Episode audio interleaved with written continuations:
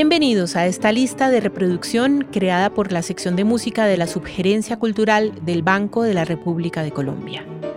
Soy María Isabel Quintero y en este episodio de la lista de reproducción Bajo la Batuta nos referiremos a Gustav Mahler y su sinfonía número uno en re mayor, Titán.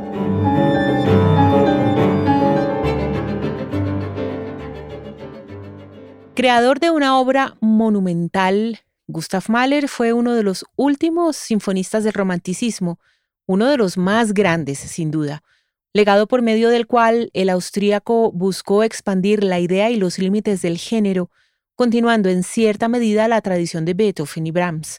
De manera que su inmenso aporte marcó para siempre la historia de la música y suscitó tanto airadas voces contrarias como clamores de aliento y admiración. Entre ellos, esta elocuente declaración de Arnold Schoenberg, el compositor alemán padre del dodecafonismo. Abro comillas. En lugar de utilizar muchas palabras, quizá debiera decir sencillamente, tengo la creencia firme y segura de que Gustav Mahler fue uno de los más grandes hombres y uno de los más grandes artistas. Mahler fue capaz de obtener la más grande realización de un artista, la propia expresión. Solamente él quedó expresado y no la muerte, ni el destino, ni Fausto, porque esto pueden componerlo también otros. Él expresó tan solo aquello que, independientemente del estilo y del adorno, le retrataba a él y nada más que a él, algo que por lo tanto habría de permanecer inaccesible a cualquiera que tratase de alcanzarlo mediante la mera imitación del estilo. Cierro comillas. Mahler nació en 1860 en Kalište, un pequeño municipio de la región de Bohemia, hoy República Checa, que en ese momento hacía parte del imperio austrohúngaro, pasando su infancia y primera juventud en Jihlava. En esta pequeña ciudad rica en expresiones culturales y musicales, Mahler estuvo inmerso en una cotidianidad que sería determinante en la construcción de su lenguaje. Una alegre vida de pueblo, plagada de cantos de soldados, toques de bandas militares y grupos de música popular austríaca y húngara que tocaban en las calles y tabernas, como la de su padre, Bernhard, ubicada en el primer piso de la casa que habitaba la familia duro en extremo, casi brutal. Bernhard Mahler, sin embargo, se empeñó en hacer todo lo necesario para que su talentoso hijo, el segundo de una vasta prole de 14, tuviera una adecuada formación musical en Viena, al notar las inmensas dotes musicales tempranas de Gustav, ya adolescente. Y los esfuerzos dieron ricos y jugosos frutos, pues Mahler consiguió fama y prestigio como director de orquesta y en especial de ópera, alcanzando posiciones e invitaciones a las más grandes compañías como la Ópera Real de Budapest, la Ópera de Hamburgo, la Ópera de Viena, la Orquesta Filarmónica de Viena, la Metropolitan Opera House y la Filarmónica de Nueva York. Pasados los 30 años, ya plenamente establecido en su profesión, Mahler ocupaba la mayor parte del año preparando montajes de ópera, ensayando y haciendo conciertos en distintas ciudades, rutina que cambiaba drásticamente durante el verano cuando se enclaustraba bien en una pequeña casa de descanso ubicada en Steinbach, Austria, a orillas del lago Attersee, o en Mirnich, a las orillas del Wörthsee, para concentrarse exclusivamente en la composición, un patrón de vida que mantuvo el resto de sus días. Tantas vivencias, detalles y eventos que contar en la vida de un compositor de tal calibre nos tomaría decenas de episodios, así que mejor concentrémonos específicamente en lo que nos concierne hoy, su primera sinfonía. Las fuentes musicales de las que se nutre, al igual que buena parte de su obra, provienen precisamente de esa animada vida que mencionábamos minutos atrás, un entorno en el que reinaba la música, fluía, discurría en cada sencilla actividad propia del pequeño pueblo en donde creció. Circunstancia que recibió además otro ingrediente menos grato, pero tanto o más significativo en términos existenciales. Nos referimos a la muerte, al dolor que causan las partidas precoces, a los duelos incomprensibles para el inocente corazón de Mahler niño, testigo del fallecimiento de varios de sus hermanos. Vivencias intensas que, no obstante, forjaron una valiosa parte del contenido emocional de sus obras. Los primeros esbozos de la Sinfonía número 1 datan de 1884 y marcaron una extensa génesis que duró 15 años hasta alcanzar su forma definitiva. Sin embargo, el estreno de su primera versión tuvo lugar en Budapest en 1889, año particularmente duro, o como él mismo lo diría, catastrófico, cargado por la muerte de su padre, de una de sus hermanas y de su madre, y además por múltiples dolencias físicas que diezmaron significativamente sus fuerzas por varios meses. En aquella primera ocasión, Mahler presentó la obra como un poema sinfónico en dos partes, de los días de juventud, la primera con tres movimientos, y Comedia Humana, la segunda con dos movimientos.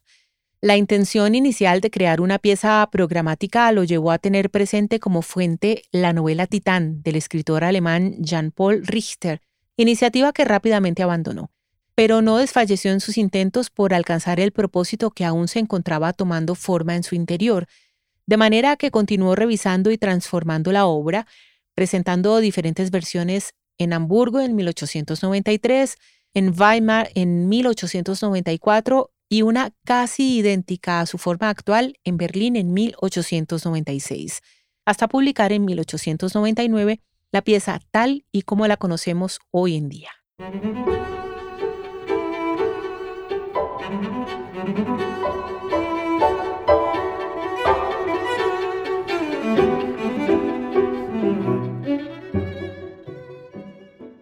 Los fines expresivos que Mahler persiguió en su primera sinfonía lo llevaron a proponer una orquesta de unas dimensiones sin precedentes, aumentando significativamente el número de instrumentos de todas las familias que la integran.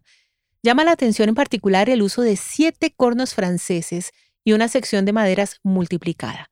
Ya con este instrumento ajustado a sus expectativas, Mahler se da la libertad de jugar con una amplia gama de texturas y sonoridades construyendo una sorprendente variedad de momentos tan distantes entre sí como la intimidad de un concierto de cámara, o la alegría de una banda de pueblo, o la tristeza de una marcha fúnebre y, por supuesto, grandes instantes en los que la orquesta expresa todo su poder despertando intensas emociones de júbilo y triunfo.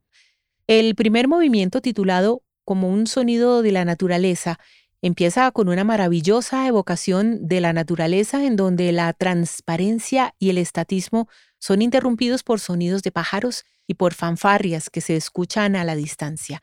Aquí Mahler acude al recurso de ubicar músicos en la trasescena del teatro para dar precisamente esa sensación de lejanía. Tres trompetistas que deben tocar algunos fragmentos fuera del escenario, logrando un efecto muy especial.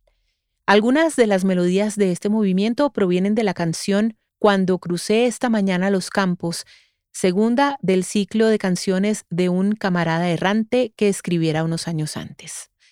El segundo movimiento, scherzo poderosamente agitado pero no demasiado rápido, es el más corto de los cuatro y está escrito en el espíritu de Ländler, una danza del folclore austríaco que tradicionalmente se baila en parejas que zapatean con fuerza. Bien podríamos imaginarlo como una versión popular y algo más primitiva del vals vienés.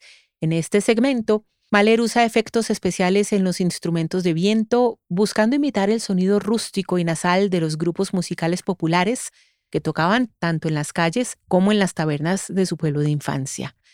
El tercer movimiento se titula Marcha fúnebre, solemne y mesurado sin rezagarse. Aunque le da un cierto sentido de parodia a la marcha, ya se evidencia la inminencia de la muerte como una constante en su obra. En la primera versión de la sinfonía, Mahler llamó al movimiento marcha fúnebre al estilo de Caló, haciendo referencia al dibujante francés del siglo XVII. Pero también afirmó que el movimiento se inspiró en el cuadro del artista austriaco Moritz von Schwind, que representa el entierro de un cazador por parte de los animales en una clara actitud de ironía. Para mostrar esta ambigüedad, Mahler usa la famosa melodía infantil Fré Jacques en modo menor, variación que la sumerge en una sonoridad oscura y lúgubre. El movimiento comienza con golpes de timbales que marcan el paso de la marcha, seguidos por el famoso solo de contrabajo encargado de la melodía protagonista.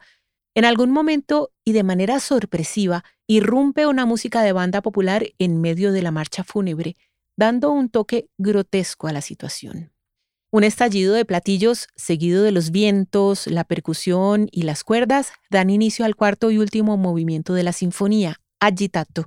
El carácter violento de estos primeros compases deja al oyente estupefacto y resulta común en las presentaciones en vivo de la obra ver espectadores desprevenidos que saltan de sus sillas por la embestida inesperada de la orquesta.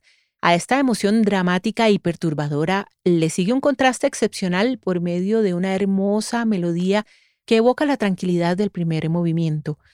Por fin, triunfal y espectacular, Llega al final de la obra para el que Mahler pide explícitamente en la partitura que los siete intérpretes de corno francés se pongan de pie y toquen aún más fuerte que las trompetas, creando un efecto sonoro y coreográfico que corta el aliento a la audiencia. Gustav Mahler murió en Viena el 18 de mayo de 1911 y tuvieron que transcurrir casi 50 años para que el público apreciara la grandeza de su Sinfonía número 1 en Re mayor Titán, una brillante muestra de las extraordinarias posibilidades sonoras y expresivas de la orquesta. Hoy en día es parte del repertorio más valorado y apreciado por las audiencias y las grandes orquestas del mundo.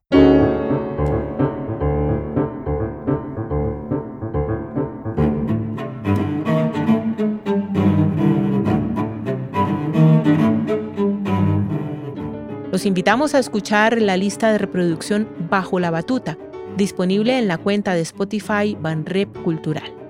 La investigación y selección de la música de esta lista fue realizada por Luis Guillermo Vicaría. Los estuvimos acompañando Jefferson Rosas en la edición y montaje, María Alejandra Granados en la producción y María Isabel Quintero en la presentación.